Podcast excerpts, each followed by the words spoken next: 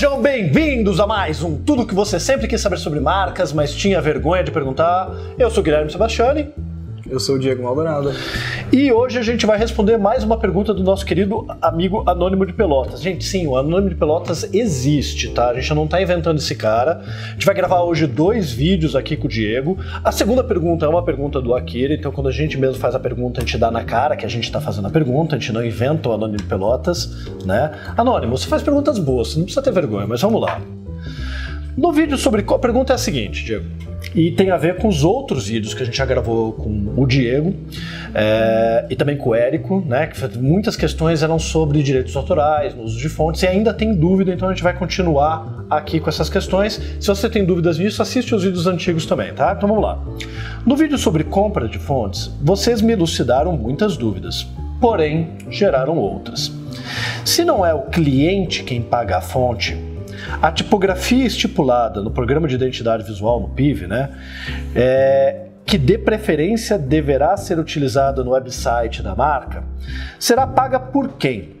Levando em consideração que, dependendo do tipo de venda de tipografias, às vezes é o contrato anual, outros vitalícios, como na Commercial Type.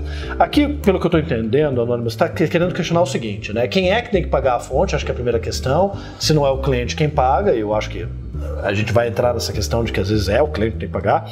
E aí nessa licença estendida, quando você incorpora aquela fonte no site. E aí a gente tem essas dúvidas muito frequentes, porque o escritório tem que ter a fonte, afinal de contas ele está trabalhando com ela, mas também a empresa que está utilizando ela, de repente, no website. Como é que funciona isso, Diego?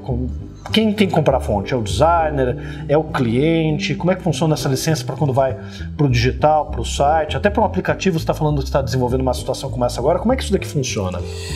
Então, vamos lá. Existem algumas é, coisas que são um pouco diferentes aqui.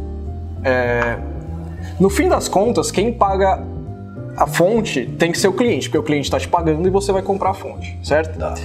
Mas se, você, se o cliente vai precisar usar aquela fonte sem você no meio, ou seja, você sendo você designer, compra a fonte, faz o projeto, manda para ele. Se ele precisa usar a fonte dentro da empresa dele, ele também precisa comprar a fonte. Existem maneiras de você uh, ajudar um pouco nisso, é que dá para você comprar uma licença no nome de outra pessoa. Ah, hoje os sites permitem, não o, é automaticamente é, na sua, no seu nome. É, o MyFonts eu sei que permite, agora uhum. eu não garanto que os outros permitem, mas eu tenho certeza que o MyFonts permite. Porque quando no MyFonts, a hora que você está comprando uma fonte, é, lembrando que a gente, compra, a gente fala comprando a fonte, na verdade a gente está comprando uma licença de uso da fonte. É a, o fonte é a mesma coisa que você comprar, hoje em dia não mais, né? Que nem você comprava um Photoshop antigamente. Uhum. É o software. É, é o software, você está comprando um software. Então, quando você compra um software, você não pode mandar para outra pessoa ou dar para outra pessoa. Você compra uma licença de uso para você.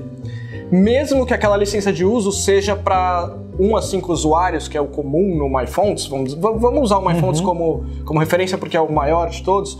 Mesmo que essa licença seja de 1 a 5 usuários, não são cinco usuários quais, quaisquer, são cinco usuários dentro de uma mesma empresa. Ah, ok. Não podem estar divididos em CNPJs não, diferentes. Não pode, uhum. e nem CPFs, se for pessoas físicas.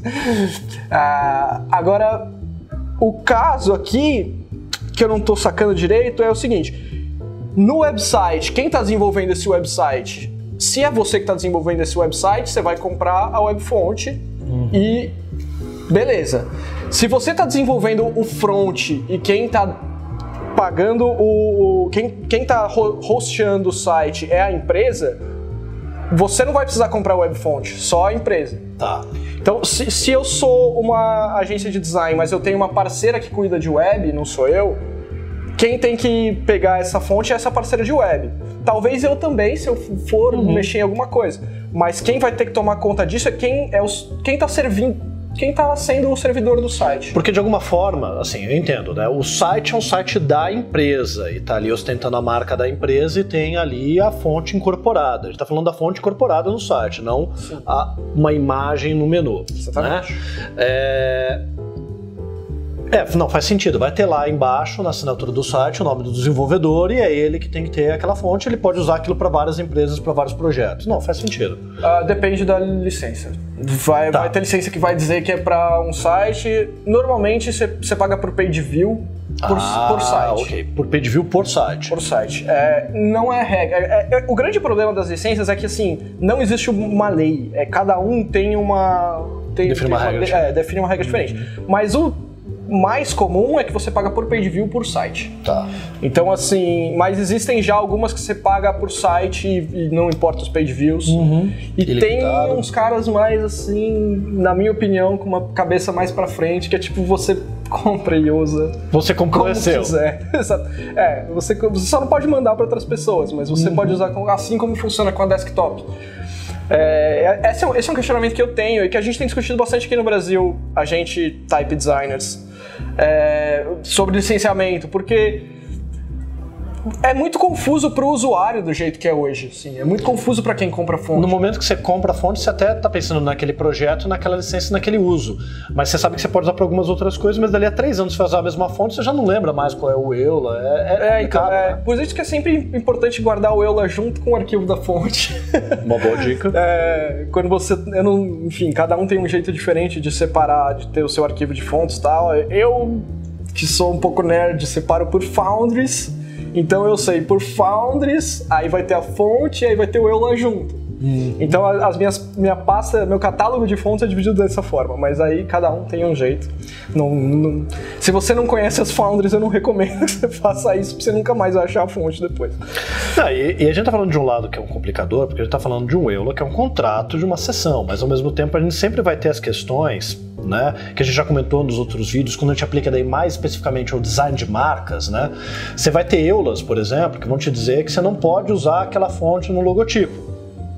Mas dentro da legislação brasileira, você comprou aquele software, você pode usar, você- desde que você converta aquilo em curvas. Então, você tem algumas questões de conflitos entre a legislação brasileira e o que é o contrato que deixam esse assunto mais. É, fica uma questão de ética ainda, né? aí também, né? Porque assim, é, independente da legislação brasileira, se o, o cara que tá vendendo a fonte, o cara que criou aquela fonte diz que não pode, é uma questão de ética. Respeitar o autor, né? Respeitar o autor. né? Mas daí, na maior parte das vezes, quem define as regras da EULA é o autor da fonte ou é a Foundry? Como é que isso funciona?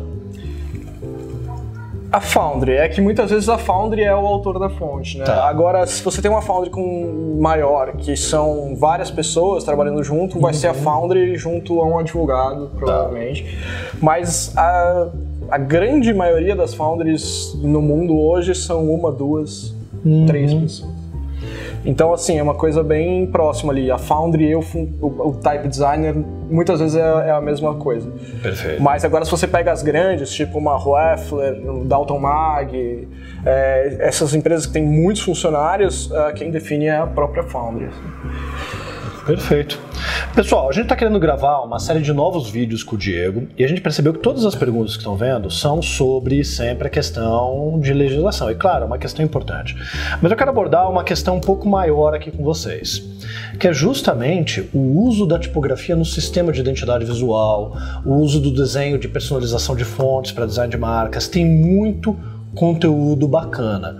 E a proposta que eu tenho para vocês é mandarem mais perguntas e para você pensar, puxa, mas que pergunta eu posso mandar? Principalmente você, anônimo de Pelotas, tem uma novidade para vocês. A gente está liberando essa semana uma aula online gratuita sobre tipografia aqui com o Diego lá no site da Brands. A gente vai deixar o link aqui embaixo na postagem.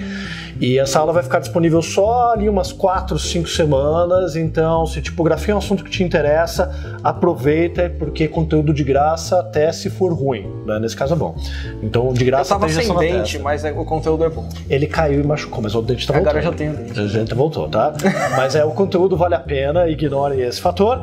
E mandem mais perguntas pra gente quer gravar um monte de novos vídeos com essa temática. É uma temática muito pouco explorada ainda. E tem muito conteúdo também lá no YouTube do Dia Crítico, que é especificamente sobre isso.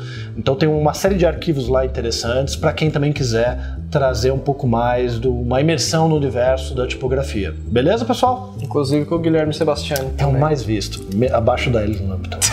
É, a gente vai passar. Tá lá, tá assistem o vídeo pra gente passar a Ellen Lampton, aí vai ser bem legal, tá bom? E tem também agora no, no Visualmente, no podcast Visualmente, também tem o podcast sobre tipografia, que eu tô entrevistando vários é, designers e type designers.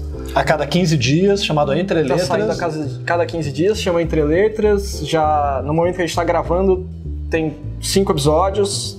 mas já tem mais gravados e, e vamos aí que vai longe isso. E os próprios podcasts do Visualmente são muito legais, então vale a pena ali assinar o feed, porque é um dos poucos que falam realmente sobre design. Beleza? Em português e em com português qualidade. e com qualidade, é verdade. Português, Não, mas é aquilo, né? O Anticast era o podcast de design, deixou de ser. Deixou de ser. Agora visualmente virou, mas se bem que eles estão discutindo Star Wars, estão discutindo cinema, desenho é porque, animado. Pô. Pois é, por isso que eu tô lá falando de tipografia. É isso aí. Por ordem dessa casa. É isso aí, vamos por ordem na casa e vamos nessa. Valeu, pessoal. Obrigadão.